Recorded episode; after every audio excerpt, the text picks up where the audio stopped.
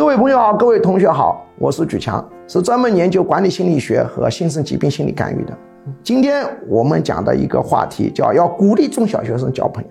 现在已是人工智能时代了，我们很多父母还在给孩子学知识性的东西。知识性东西你能搞过人工智能吗？他的记忆比你更强。凡是跟记忆知识有关的职业。以后大部分都会失去，不是说不要这些知识点，记住一部分就可以了。它的边际效益是递减的，不是说你记得越多就效果越好。比如你的记忆的知识，这个人是另外一个人十倍，那么这个人的一个终身收益就他十倍吗？没这关系。你后面再增加一倍两倍，给你带来好处只增加百分之五百分之十。